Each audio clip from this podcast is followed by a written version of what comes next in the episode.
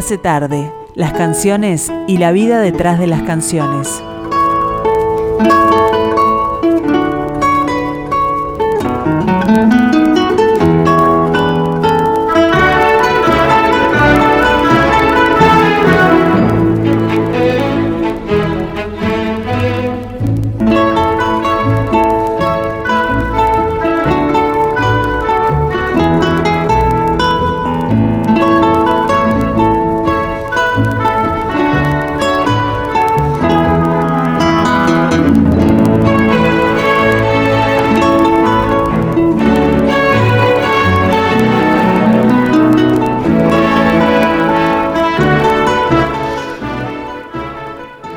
Cuando son las 4 en punto de la tarde, estamos empezando un nuevo programa de Se hace tarde aquí en Radio Mundo 1170 AM. Oscar Romero con nosotros, charlando con ustedes y eligiendo la música y todo esto. Quien les habla, Eduardo Rivero. Habría que aclarar que es todo esto, pero bueno, en, otro momento lo vamos a hacer. Este, tiene un, poquito de música por ahí para, dar un clima acá y presentar al invitado. Este, largue algo, dale.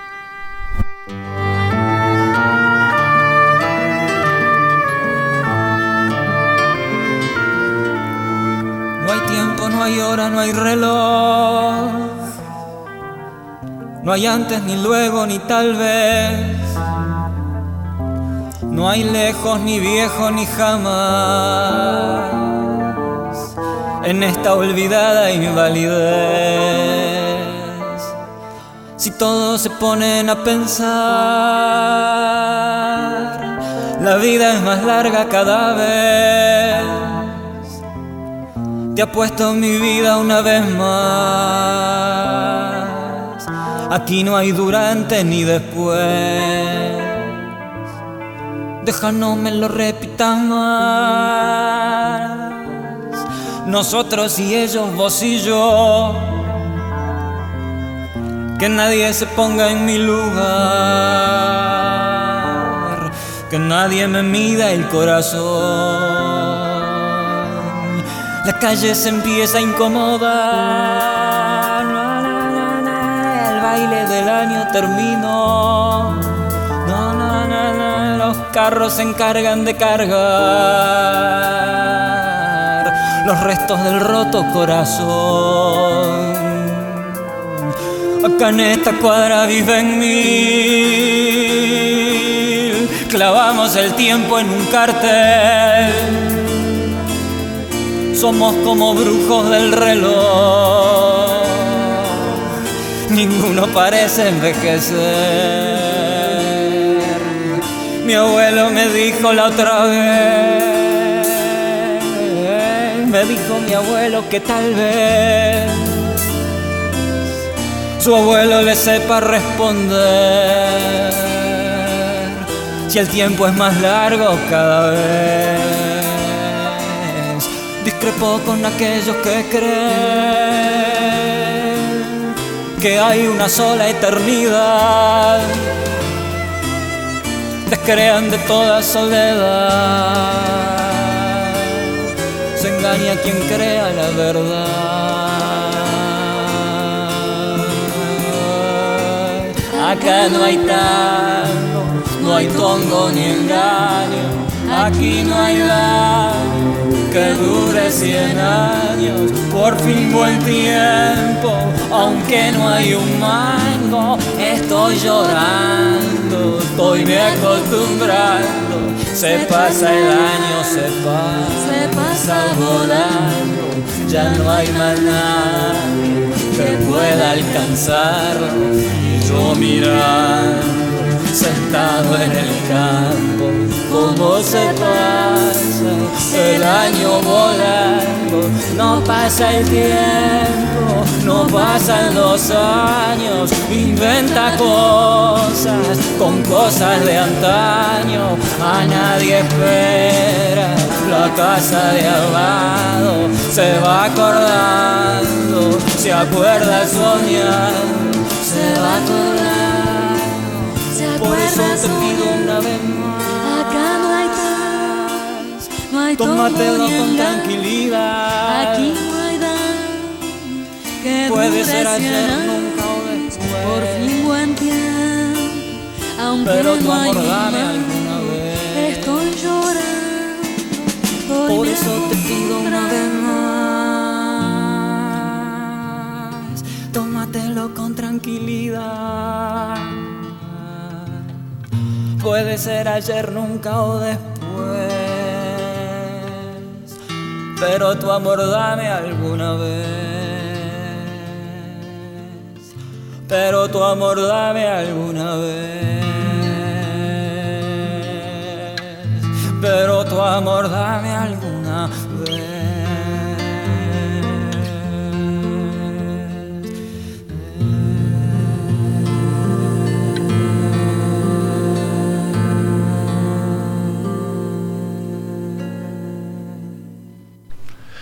Bueno, creo que reconocieron a nuestro invitado que está aquí con nosotros, eh, Fernando Cabrera. Esta, esta es una de las canciones más, más grandes de su repertorio y una de las canciones, esto me hago cargo yo de mi opinión porque Fernando va a saltar, va a decir, no, no digas eso. Este, una de las más grandes canciones uruguayas que yo haya conocido, es una cosa impresionante. Eh, bienvenido, Gracias. Fernando. Muchas gracias, Eduardo. ¿Cómo te va? bien, bien. Muy contento de estar acá. Me alegro mucho. Me alegro. Contigo y con Oscar. que Y con Oscar. Conozco hace tantos años. A Oscar también. Un gusto muy grande. A Oscar lo tenés desde... Del desde- espectador. Que por eso te iba a decir de Mar Dulce, ¿cómo era? Sí. Exactamente. Mar Dulce. Mar Dulce. Fernando fue conductor de un espacio en el espectador hace muchos años que yo escuchaba sábados y domingos eh, de, de Sí. tardecita. O sea que no me acuerdo del horario. Sí, sí, Creo era sí. tipo, tipo seis y media, ocho y media. Duraba dos horas. Sí, por eso digo. Y lo que me acuerdo era, era el que después estuvimos charlando contigo mano a mano y me dijiste algo muy interesante. Me dijiste, mira, nosotros somos de la generación que se formó escuchando Discodromo, Rubén Castillo, el eclecticismo que tenía Castillo que te pasaba este, a los Rolling Stones, a Vivaldi, a, a, este, a Pugliese y un poco el Mar Dulce era así también. Había un, Tenía, poco- sí, tenía. Sí. Él estaba más este, virado, digamos, para el lado del Río de la Plata y todo esto, ¿no? Pero, sí, pero tenía un poco ese aire que de- aparte de todo lo que vos nombraste, podía incluir también la lectura de algo. sí, sí, claro, claro, Este, claro. Un lindo recuerdo, entonces. Sí, precioso. Bueno. precioso. Bueno, y hablando de lindos recuerdos, este, ¿qué recordás del Fines? Porque ahora vas a hacer un recital donde, donde hay una, un anuncio de una edición muy cuidada en vinilo que va a salir del Fines, pero ¿qué recordás del Fines original, de cómo se dio aquello por el 92, por ahí? Bueno, este, haciendo la salvedad de- del deterioro de mi memoria, que es grande, y este, intentaré recordar todo lo que pueda. Es, es un disco muy especial para mí. No es, no es parecido a los demás, eh, tiene, tiene una particularidad Sí. Que es este lo más llamativo digamos es que está muy orquestado tiene muchos instrumentos y Claro. no solo instrumentos del, del- del ámbito del pop y del rock como los que tocamos siempre verdad batería bajo teclado sino que hay también muchos instrumentos de, de la orquesta vientos maderas hay Sí, sí, sí, sí. vibráfono este fagot oboe corno inglés flauta este bueno hay un coro que aparece en muchas canciones, integrado por Osvaldo Fatoruso, Mariana Ingol, Andrés Recaño y yo. Hay también este, hay tres bateristas distintos en el disco, hay tres bajistas, Sí, hay sí, un sí. pianista. Entonces es un disco que tiene una paleta, tiene colores orquestales muy variados, como po- pocas veces o ninguna otra vez yo en mi vida este, arreglé O así para era- tantos instrumentos. Era la primera vez que, te- que- que entrabas en eso de escribir para todos esos instrumentos. No, no la primera, porque siempre en mis discos hubo alguna cosa. Sí, Por sí. En el disco anterior a ese, Ajá. que era este, El tiempo está después, había, por ejemplo, violonchelo en un tema, Sí, estaba de vuelta Mariana Berta, que tocaba oboe, Oboe. Y, y también flautas de madera. Pero acá en Fines era, era bastante mayor el trabajo de, de arreglístico. Me, me acuerdo que unos seis meses antes de la grabación, durante todo ese tiempo, yo estuve encerrado en mi casa elaborando, con dificultad también, y escribiendo las partituras Sí, de sí, cada sí, uno de todos los instrumentos, porque bueno, tampoco soy un orquestador así de, de- de una gran facilidad. Me, me Claro. lleva- me llevó mi trabajo, ¿no? Estuve Claro. seis meses dedicado enteramente A a, eso. eso. Sí, sí, claro. Pero el resultado fue, para mí, fue una experiencia preciosa.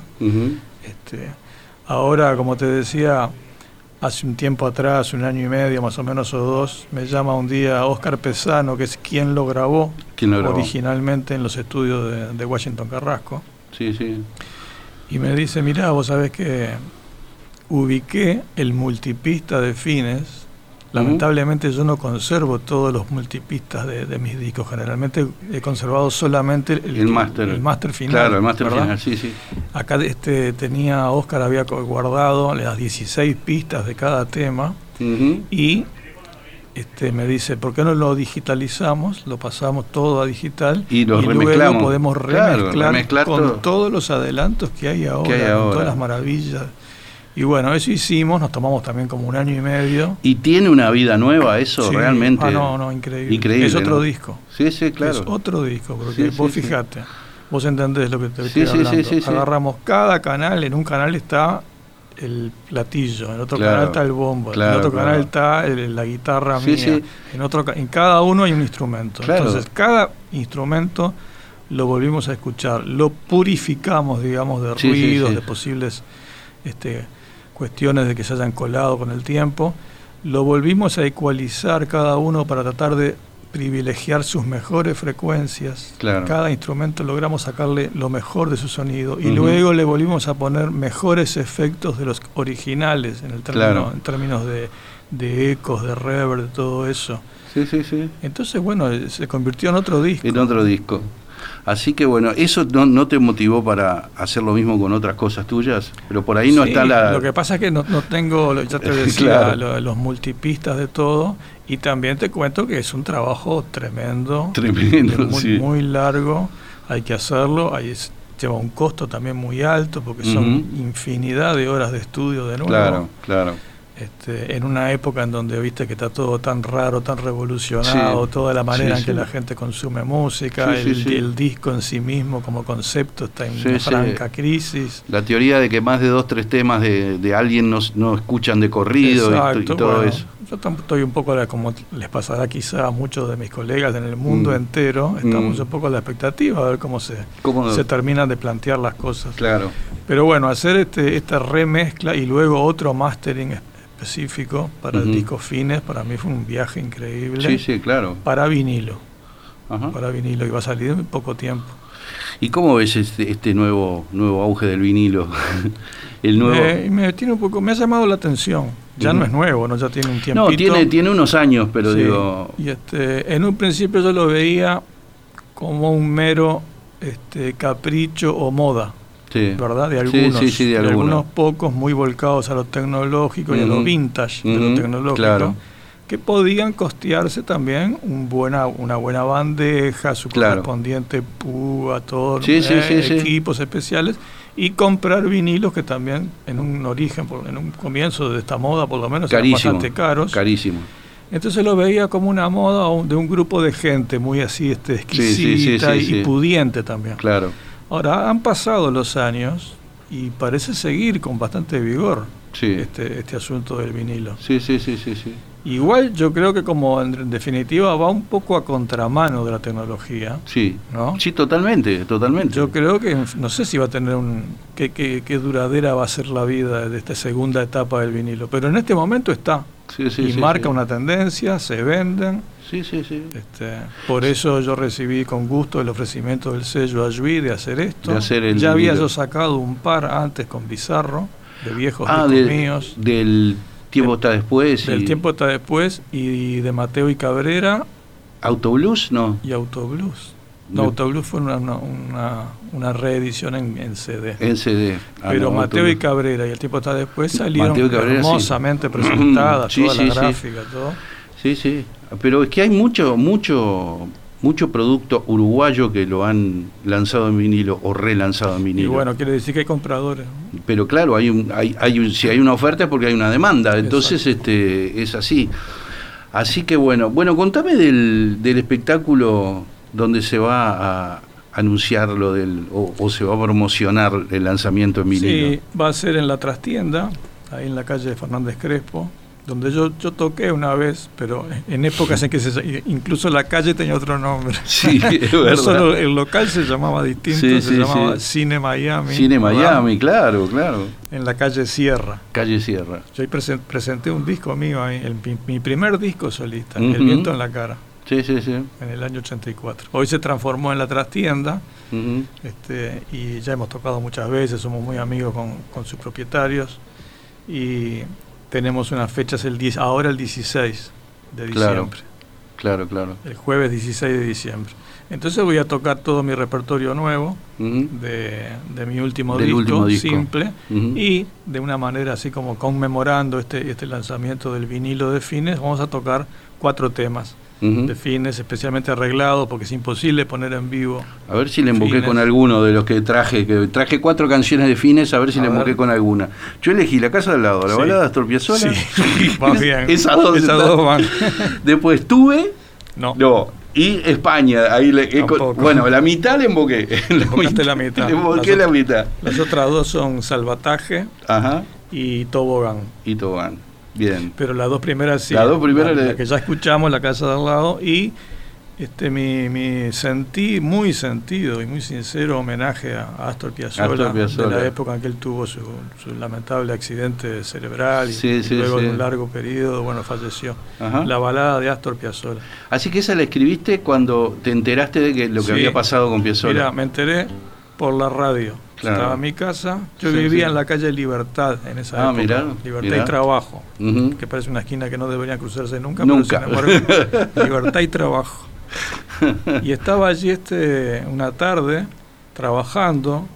Yo tenía, mi pareja aquel entonces tenía una cosa que yo adoro, que son esas mesas este, como de arquitecto, de dibujante, Ah, ¿viste? sí. que se inclinan. Sí, claro, ¿verdad? claro, claro, claro. Preciosa, muy grande, como todo este tamaño así, Sí. pero inclinado. Yo estaba allí contento, disfrutando de esa mesa y, y escribiendo algo, y con la radio de fondo, no recuerdo ahora qué radio Sí, sería, sí. y anuncia, el conductor en un momento anuncia que Piazzolla acababa de tener un, un ACV, Ujú. él vivía, él tenía un apartamento en París y estaba en esos meses.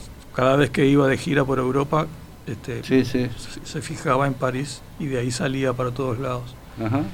Y bueno, fue una noticia que me mató, me dejó tristísimo. Y de fue, muy inmediato, que es una cosa que no, no es común, por lo menos a mí no me sucede a menudo. Que se te se disparó te la, ocurra canción, claro. así, sí, sí, pero sí. Como, un- como se me desangré. Sí, sí, salió. repentina, ¿no? que es Claro. una canción extensa además. Sí, sí, claro. Y me vino a la cabeza todo lo que yo un poco había leído de él, de su vida. Yo había tenido un libro que había escrito la hija de él, una Ajá. biografía de Piazzolla. Ujú. Y un poco me acordé, en fin. es Sí. una- Es una canción como biográfica también. Ahora hay una bi- bibliografía muy Ahora hay- hay, abundante hay muchas cosas ahora. y sí. algunas cosas muy buenas, Sí. muy buenas. ¿Y no escuchaste el quinteto Astor Piazzolla? Sí, lo escuché. Viste que está bueno, ¿no? Está bueno. Sí. Hay, que, hay que tocar eso. Hay que tocar, sí, sí, sí. Yo, este... Tienen la- todas las partituras originales. Claro. Yo me acuerdo de haber visto una única vez, lo vi a Piazzolla en el teatro El Galpón. Por- vos estuviste ahí ese día. 73. En el 73, sí. Que fue algo para morirse. Fue increíble. Increíble, la cosa más impresionante que yo he visto en la Me vida. acuerdo de los cuatro integrantes del quinteto, me acuerdo de Sí, todo. sí, sí, sí, sí, claro, sí, sí. La integración del quinteto, a ver, a ver, para, a ver. Osvaldo Tarantino en piano. Piano, Tarantino en piano, López Ruiz en el Malvicino, no López Ruiz, en guitarra eléctrica. Quicho Díaz Quicho Díaz en contrabajo y Antonio Agri. y Antonio Agri, violín que estaban siempre, esos dos estaban siempre. Era algo. No, Ese concierto fue algo. Yo lo que me acuerdo que yo le, le había hecho una entrevista en Radio Sarandí y entonces el tipo quedó tan contento que nos dio entradas. Pero qué suerte. Y entonces yo agarré las entradas, llamé a Jaime y a Garemire y esa noche estábamos ahí, ¿no? Entonces arrancó el espectáculo y yo rompí a llorar instantáneamente. Y al lado mío digo, pa, voy a quedar como un flojo, no sé qué, y miro así, estaban los dos que estaban conmigo, los dos llorando. no, impresionante, eso era, ¿te acordás el Y tipo? to- aclarémosle al- al- a los oyentes, A los que están oyentes. escuchando que no llorábamos porque hubiese una letra que dijera algo triste. No, no, era instrumental, instrumental. Pero el tipo parado, que tocaba parado con la patita arriba de una silla, era rock and roll. Impresionante. Bueno, vamos a escuchar la balada de Astor Piazzolla.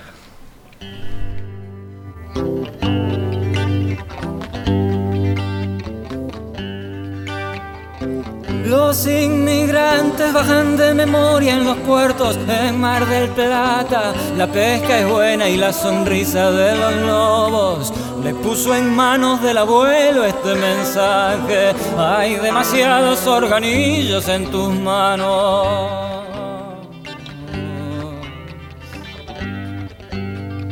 Flotan otras brumas de canto en la ciudad, aliento de luna de la mañana. Dicen que ninguna recita la verdad, pero hay una vieja sinceridad.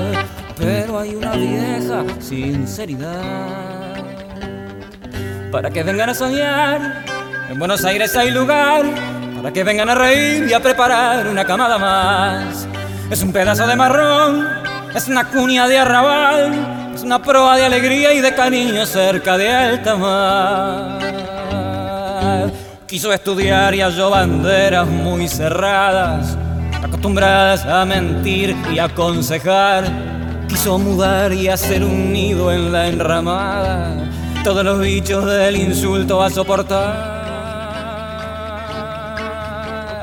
Pero tú tienes la vida dura, hasta morir te espanta el tema de tu vejez. Había un sitio en tu dulzura para el canyengue, todos los nichos del insulto convalecer. Los inmigrantes bajan de memoria en los puertos en Mar del Plata. La pesca es buena y la sonrisa de los lobos le puso en manos del abuelo este mensaje. Hay demasiados organillos en tus manos.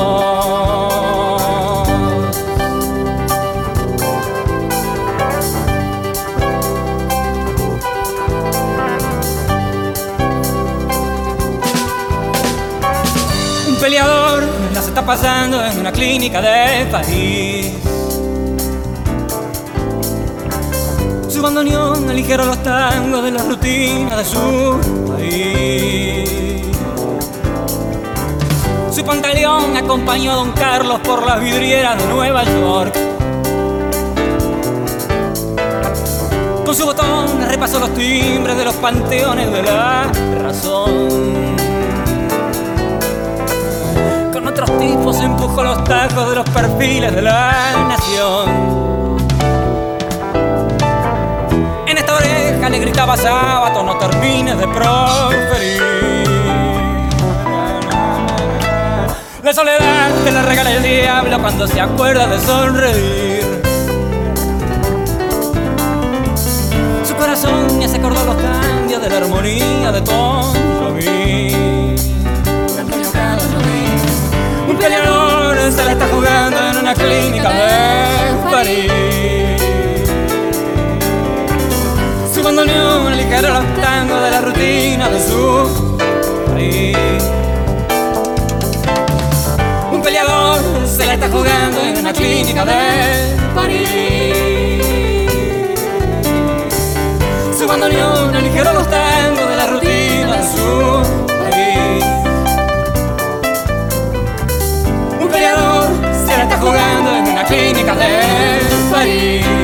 Se la está jugando en una clínica de París.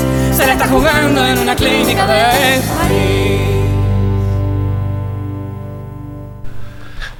Bueno, la balada de Astor Piazzolla tal como lo contó Fernando y tal como lo siguió contando fuera del aire ot- otros este, sucesos que tienen que ver con Piazzolla, su fanatismo, quién lo inició en el culto de Piazzolla, que casualmente es alguien que yo conocí mucho también.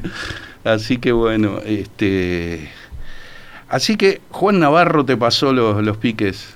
Mira, Juan Navarro es, es una de las personas más importantes de mi vida en, en términos de, de esta profesión. De formación musical. sí, sí. Sí. Porque yo lo conocí, suponete que yo tendría 12 o 13 años y él tenía 3 años más que yo. Claro, claro. Estaba, íbamos al mismo liceo, yo estaba en primero del liceo, él estaba en cuarto.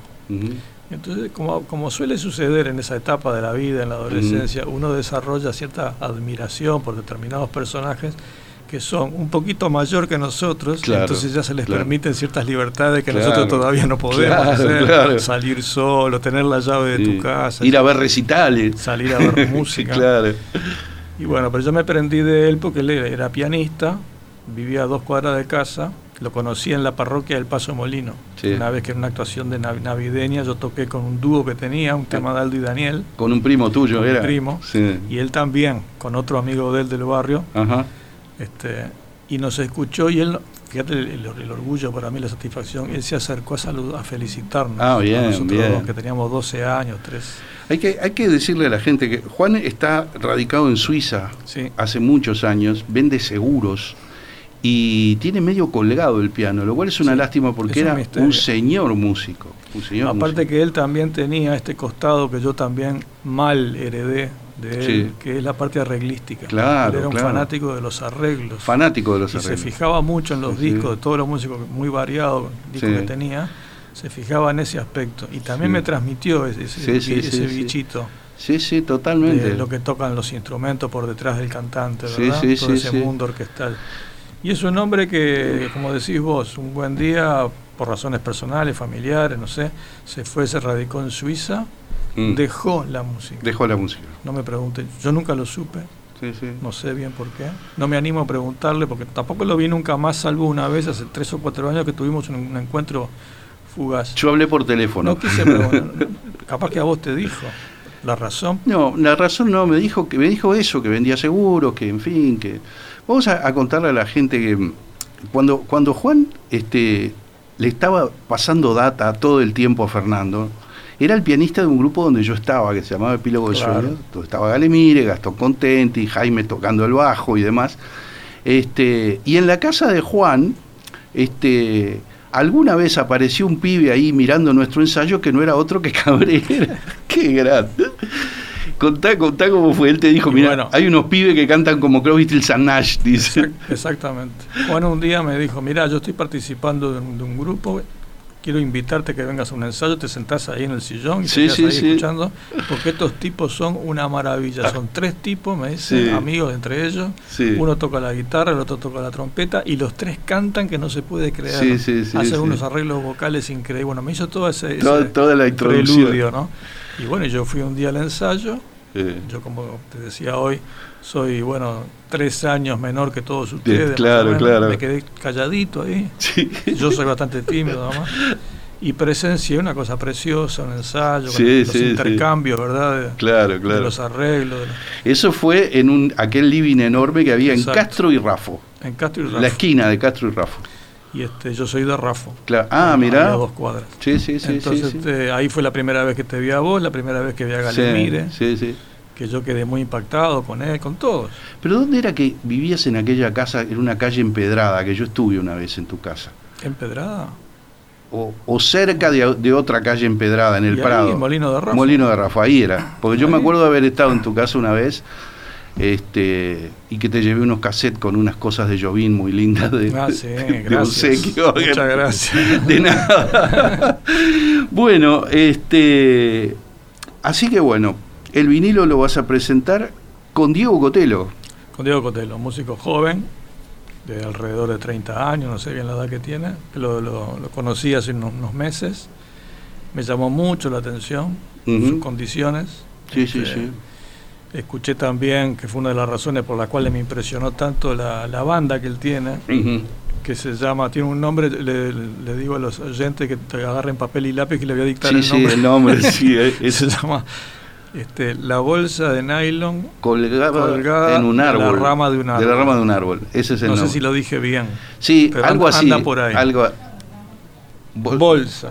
La no. Bolsa. Bolsa, Exactamente. Gracias, Oscar. Bolsa este, de nylon colgada a la rama de un árbol. Sí. Bueno, me pareció deslumbrante la banda esa, son una, una cantidad de muchachos sí, como sí, él, sí. seis o siete, ahí hay buenos Sí. vientos, percusiones, guitarras eléctricas, teclado, Sí, sí, sí. y muy arriesgado. Hacen una música que nadie está haciendo, que yo, yo no estoy muy al día en este momento de mi vida, pero me da la impresión de que es muy original lo que están Sí, haciendo. sí, sí, para lo que no es se acá. nada, Sí, sí. muy experimental. Este, y bueno, me, me- me gustó tanto que pasaron unos meses y, y un día, no sé, me cayó la ficha, se me ocurrió invitarlo a hacer algo, ya, ya nos presentamos juntos en la vez pasada acá en el Sodre cuando presenté mi nuevo disco. Y me ha dado un resultado formidable. Este, estoy encantado con él, espero que él conmigo también. no, seguramente, seguramente.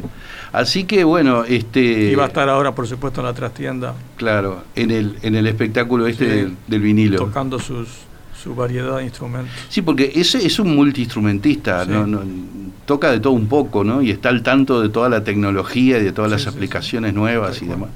Eso está, eso está buenísimo.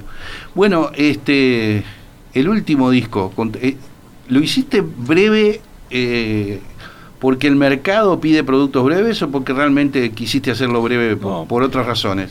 Mira que no sé si es tan breve, porque ¿No? tienes, creo que tiene 10 o 12 temas, ¿no? Ujú. No es un, no es un, EP. de- No es un EP. Claro. No, pero lo- son canciones breves, son cortitas, ¿no? ¿O yo me equivoco? No, no, estás confundido con, Con el anterior, Con el anterior. con el anterior. 432. Ah, me confundo con ese, es Que verdad. sí tenía varias canciones breves. Breves, ahí esta está. no, esta no.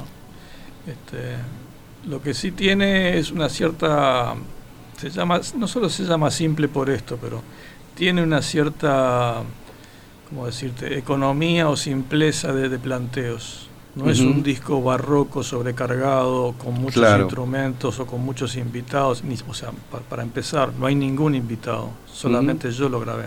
Claro, Sí, haciendo algunas sobregrabaciones claro. pero no hay ningún músico salvo yo que toqué todo, bueno, lógicamente las guitarras, varias. También me animé con esa cuota de, de- de esparpajo que a, a veces tengo de tocar. Me animé a tocar este, el bajo en, cuatro o cinco temas, unos muy breves y atmosféricos pianos, percusión, este, y nada más. Y, pero, pero es un disco con canciones sencillas, que al mismo tiempo no son nada sencillas ni nada simples. Claro. Porque cualquier cosa, por más que sea esto, un golpe Sí, en la sí, mesa, sí, depende de lógico. cómo uno lo haga o cómo el, el oyente lo escuche, puede tener toda la complejidad y toda la simpleza al mismo tiempo de, cualquier obra artística. Claro. Este, pero lo que sí, que, que me encantó hacerlo y quedé muy conforme, incluso con ganas de, de de repetir la experiencia Mm. más adelante. Está bueno lo de animarse, lo de animarse con el bajo y todo eso. Y ahora no pude menos que recordar a nuestro amigo Galemire cuando Bueno. en Sansueña se animó Bueno. con todo. Ahí tenemos un ejemplo de, de alguien más capaz que yo para, para tocar muchos instrumentos. Incluso él tocaba batería, Sí, tocaba. Tocaba muy bien el bajo. Yo creo que no te olvides que él tocaba bajo y contrabajo también. Sí. Yo lo conocí a Galemir, ¿eh? tocando el contrabajo Con el pájaro. en los recitales del pájaro El Canzani pájaro, en sí. el año, no sé, 73. 73 74, por ahí, sí, sí. En la Alianza Francesa. En la Alianza ejemplo. Francesa, el pájaro había hecho primero un ciclo el año anterior con el Choncho y con Carlito da Silveira y todo en el circular y después en la Alianza. Bueno, acá también estaban el Choncho, Bonaldi, Bonaldi, no, no me acuerdo si Carlos da Silveira, Trasante, Trasante, ahí está. Bueno, toda Y- esa banda. Y la. que después harían los que iban cantando y Claro, todo eso. el ciclo del pájaro en la Alianza ese año fue una cosa tan impresionante, Tremendo. pero impresionante fue, yo inolvidable, ¿eh? inolvidable.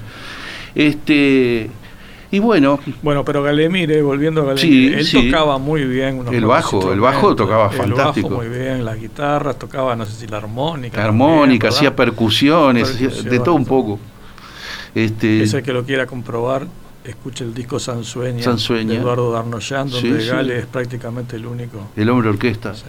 En de despedida, yo me acuerdo vos cantás ahí, ¿no? Yo canto, yo canté en ni siquiera las flores, canté un coro, pero en de despedida, yo que est- estuve ahí casi todo el tiempo, este, me acuerdo del Gale haciendo percusión con una caja de fósforos Victoria, hasta la marca me acuerdo, chiqui, chiqui, chiqui, eso que hay en de despedida.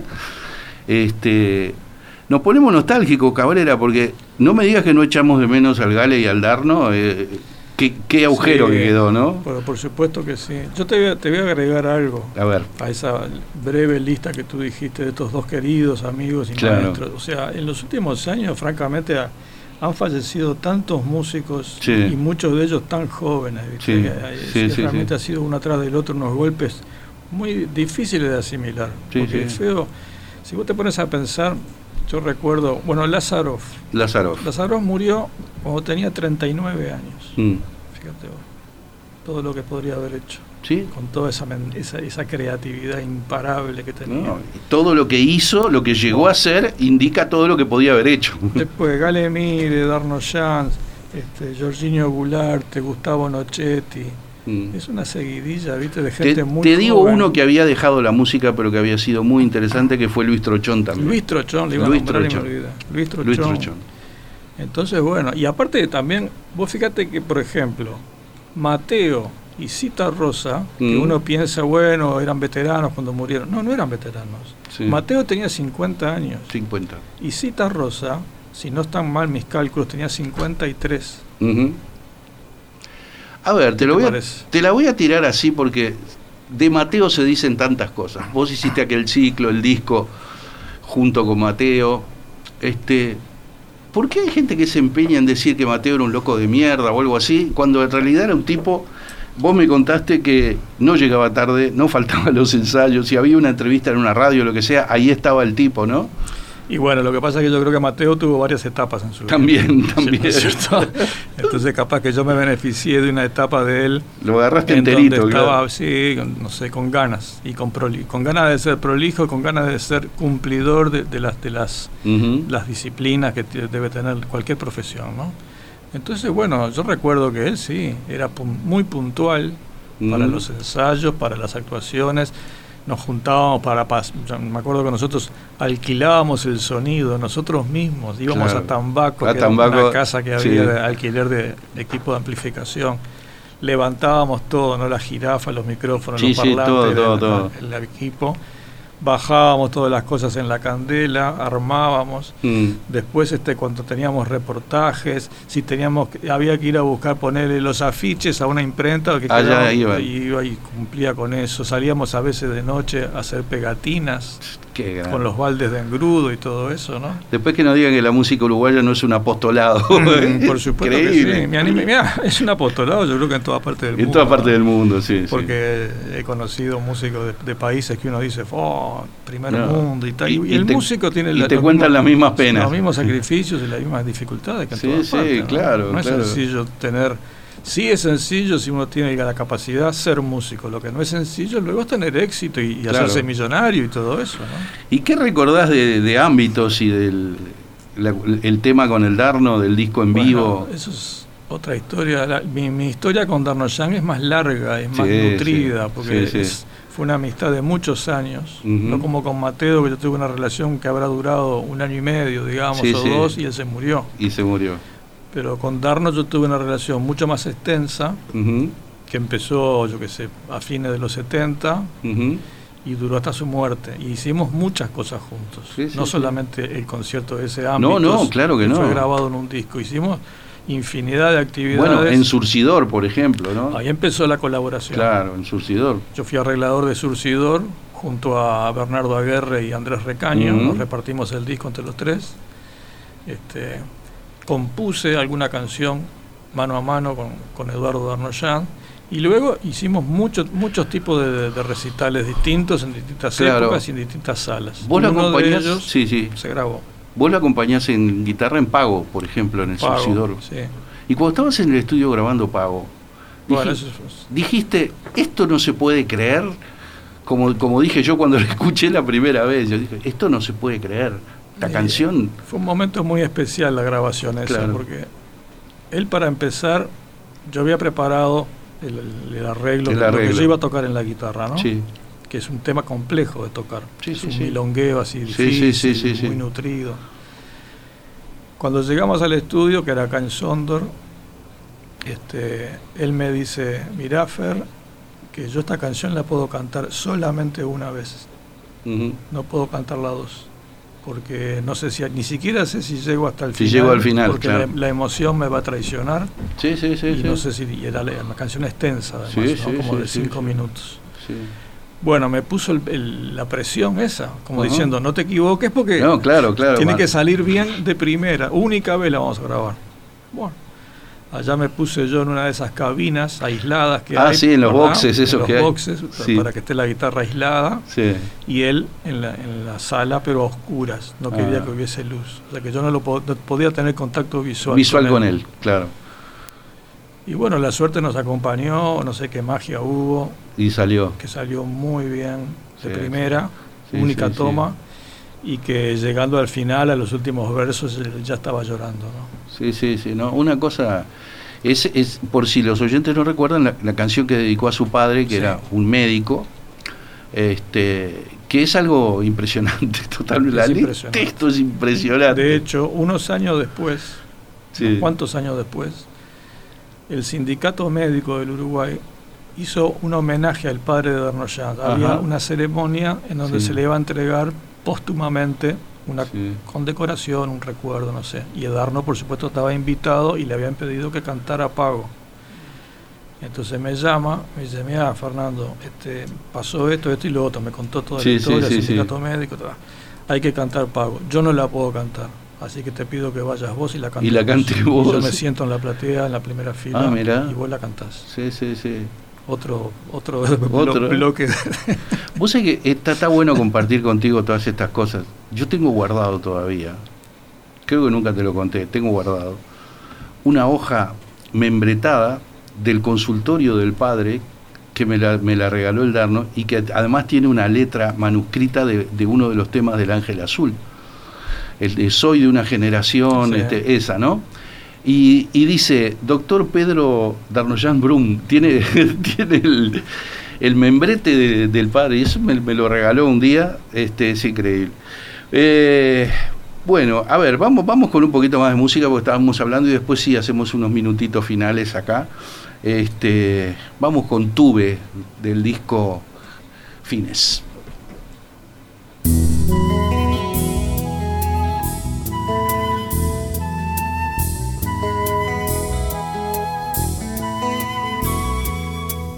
Tuve que hacerme viejo, tuve que aceptar otros amores,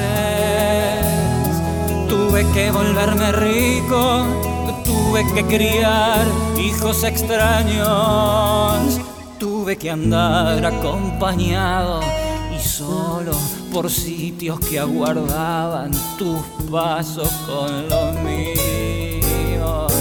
Tuve que completar la vida, terminarla, ser tierno y convincente. Tuve que vivir en la tortura, envejecer sin ti. Fue mucha muerte. Tuve que vivir en la tortura, envejecer sin ti. Fue mucha muerte.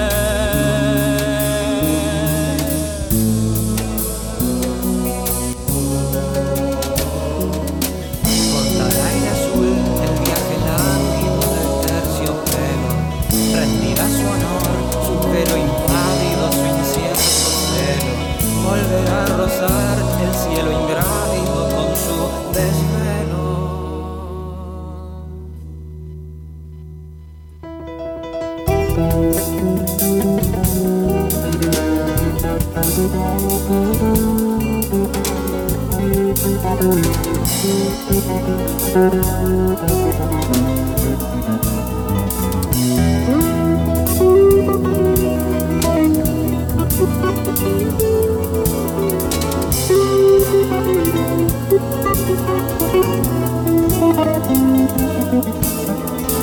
No podrás no retribuir, será tan grande el fuego y el grito mojado que salte de mis ojos, que tú no podrás no morir, tú no podrás no caer de amor por mí.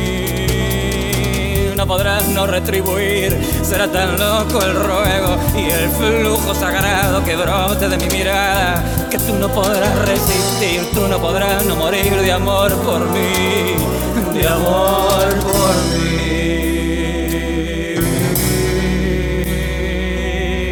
No podrás no retribuir, no podrás no retribuir, no podrás no retribuir.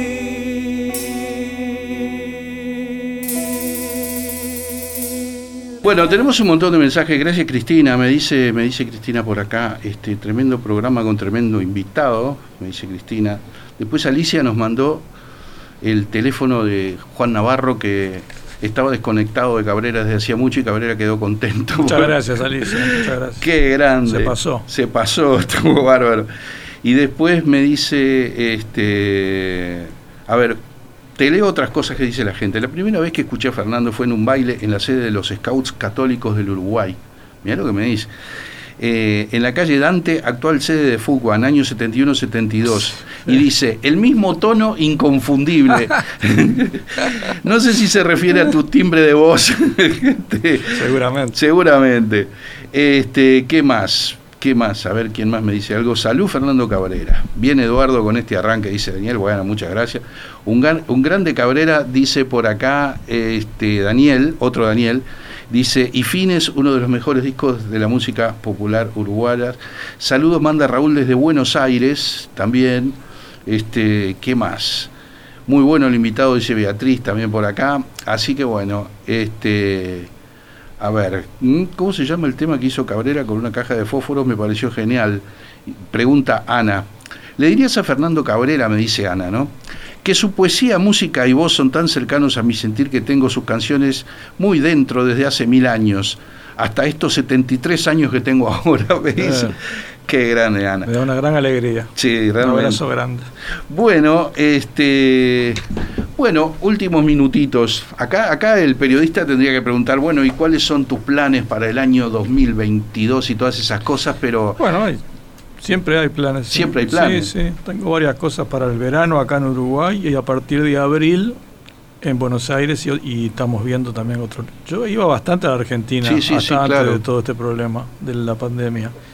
Y este entonces, claro, hay mu- mucha gente esperando y deseando. Aparte en Argentina, viste que la cuestión de la cuarentena, y eso fue más Mm. radical que acá, ¿no? O Sí, sea, sí, hay una- sí. la gente está tan desesperada por salir y volver a encontrarse y, ver a sus artistas favoritos. Y, este, pero bueno, eh, esperemos que la cosa se afloje un poco y, y no siga siendo tan cuesta arriba como hasta ahora, porque es cuesta arriba en el sentido de todos los protocolos y las dificultades. claro.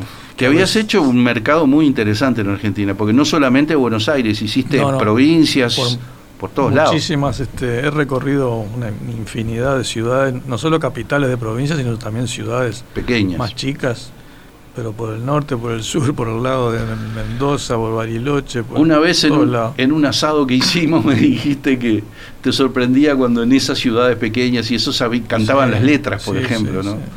Y es muy sorprendente. Eso es genial, ¿no? Eso que pase, eso es genial. Es precioso y aparte el cariño que te demuestra la gente.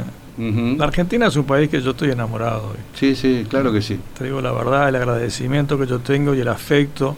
Siempre tuve yo afecto por la Argentina.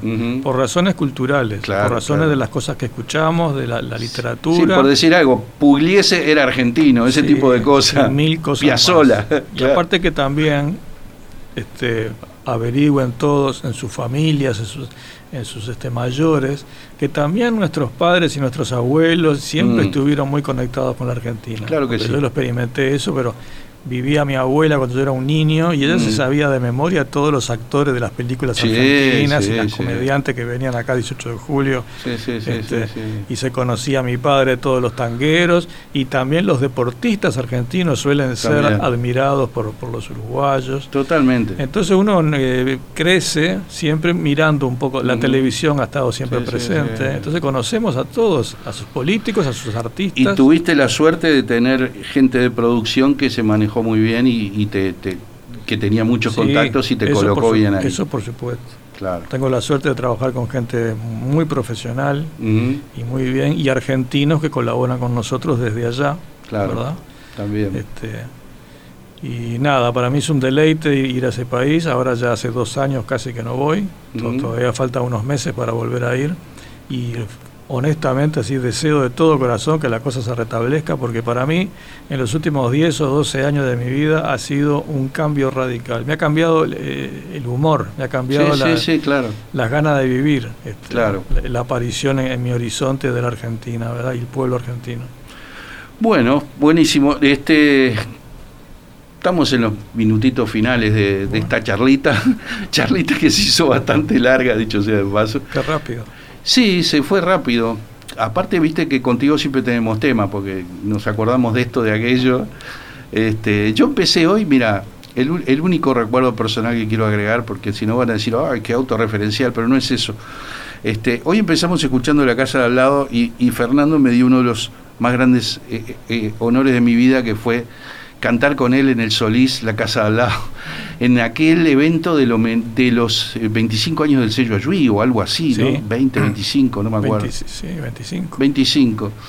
Este, Exactamente. y, y además Fernando me hizo de guía, porque yo nunca había estado en el backstage del Solís. Entonces me, me- vení, vení por acá, vamos a subir esta escalera. y me- nos recorrimos con él todo el backstage del Solís. Eso fue una cosa impresionante. Bueno, muchas No, y gracias. también cantamos juntos una vez Mariposa, ¿no? Mariposa cantamos, ¿no? ¿Verdad? Sí, sí, creo que sí. O yo la canté. No, contigo fue, no Con- sé en qué recital. Sí, puede ser, sí que cantamos O Mariposa. con Gale. O con- no, o con- no, con- no. Gale Mire canté Mariposa. Con Galemire, no, no. Exacto. Nosotros cantamos contigo en el Solís, la casa de al lado, ese día, y después hicimos una versión que nunca salió de méritos y merecimientos en el estudio, y después sí salió, hay una versión que anda circulando por la internet, tuya y mía cantando juntos el Val de preciosa canción. también. Hicimos esa versión porque el Gale estaba en España en ese momento. Entonces, a falta del Gale, yo te dije, cantala conmigo e Sí, hicimos una sí. versión. sí. Este, bueno, Muchas gracias. Gracias, gracias. Muchas gracias a vos. Gracias, Un gracias y gracias. Bueno, este, vamos, vamos a una, a una tanda o, te- o tiene un poco más de música ahí para cerrar este encuentro. Bueno, creo que España, ¿no? Ahí está.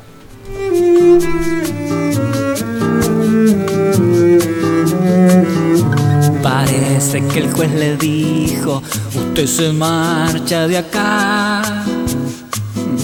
No puede aquí quedar nadie que toque música en vivo. Del viejo teatro del pueblo terminan de descolgar. Las últimas actuaciones, solo el recorte de un diario. País, pobre incertidumbre, al menos queda algún diario.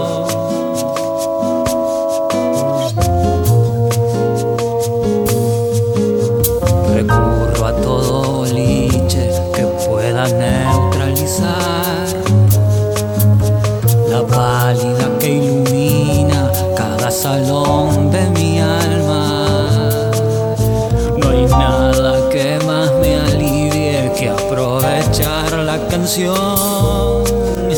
La música curativa que mi dolor desempaña.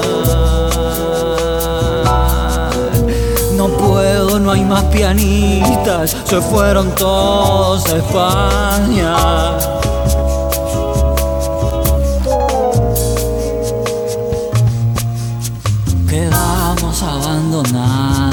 A los caprichos del dial. Me acuerdo de aquellas noches oyendo hablar las guitarras.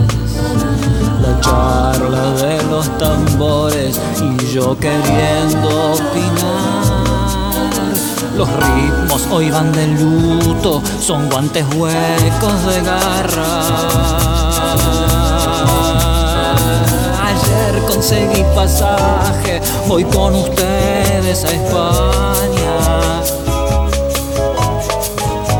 Los músicos a montones desembarcando en España. País pobre incertidumbre, la soledad te acompaña. Mi Dios, pobre madre patria, con su actitud coterránea.